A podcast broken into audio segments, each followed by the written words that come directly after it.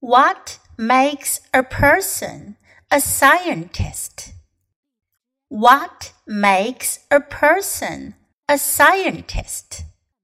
Does he have ways or tools of learning that are different from those of others? The answer is no. It is not the tools a scientist uses, but how he uses these tools that make him a scientist. You will probably agree that knowing how to use a power saw is important to a carpenter. You will probably agree too that knowing how to investigate, how to discover information is important to everyone. The scientist, however, goes one step further. He must be sure that he has a reasonable answer to his question and that his answer can be confirmed by other persons. The scientist's knowledge must be exact. There is no room for half right or right just half the time. He must be as nearly right as the conditions permit. What works under one set of conditions at one time must work under the same conditions at other times.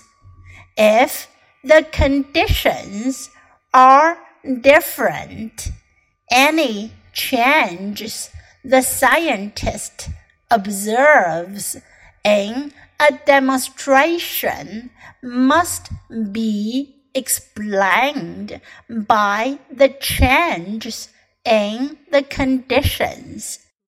This is one reason that investigations are important in science.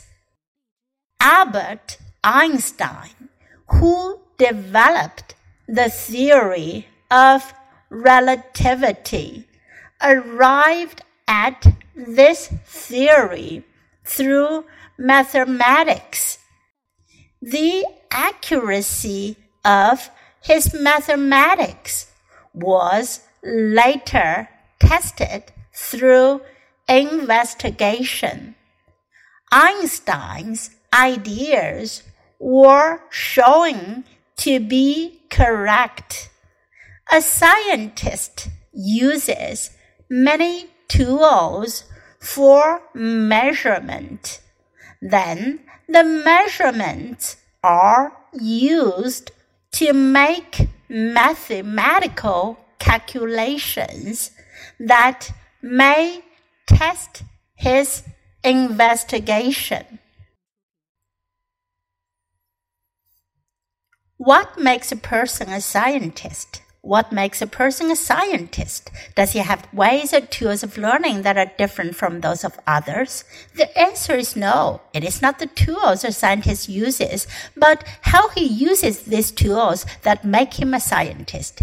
You will probably agree that knowing how to use a power saw is important to a carpenter. You will probably agree too that knowing how to investigate, how to discover information is important to everyone. The scientist, however, goes one step further. He must be sure that he has a reasonable answer to his question and that his answer can be confirmed by other persons. The scientist's knowledge must be exact. There is no room for half right or right just half the time. He must be as nearly right as the conditions permit. What works under one set of conditions at one time must work under the same conditions at other times. If the conditions are different, any change the scientist observes in a demonstration must be explained by the change in the conditions. This is one reason that investigations are important in science. Albert Einstein, who developed the theory of relativity, arrived at his theory through mathematics. The accuracy of his mathematics was later tested through investigation. Einstein's ideas were shown to be correct. A scientist uses many tools for measurement. Then the measurements are used to make mathematical calculations that may test his investigation.